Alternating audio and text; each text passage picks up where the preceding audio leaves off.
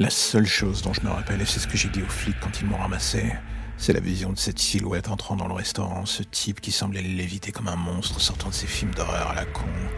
Il avait un calme presque malsain qui s'affichait sur son visage quand tout a débuté, comme s'il savait déjà que tout allait partir en sucette pour nous. Je sais pas comment j'ai fait pour m'en sortir et je me demande encore parfois si c'est pas un rêve ou un cauchemar tout ça. Ce que j'ai vu et ce que j'ai vécu, je me l'expliquais pas.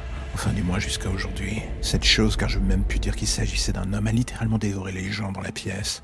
Ces tentacules qui émanaient de lui, se plantant dans la chair, aspirant le sang.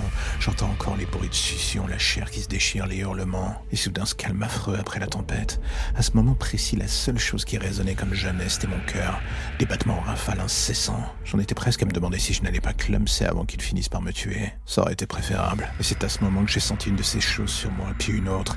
Et bientôt, il était là devant moi un visage presque humain, paisible si ce n'est que... Il était barbouillé de sang, lui collant à la peau comme les restes de chair dans ses cheveux.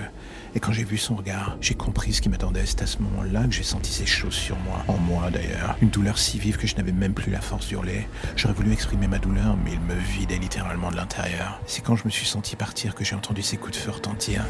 Et son cri déchirant l'atmosphère. Et après, plus rien. L'écran noir complet, le réveil dans cette chambre d'hôpital. Plus le moindre souvenir, plus la moindre sensation de douleur.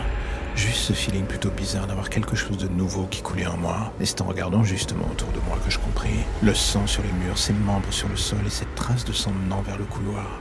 Et en regardant ma main, je vis cette dernière se transformer en une de ces tentacules comme dans le restaurant. Et c'est là que je compris, ce n'était pas un monstre comme un autre, juste un virus sautant d'une personne à l'autre. Et le nouveau véhicule vers l'enfer qu'il avait pris, c'était mon corps.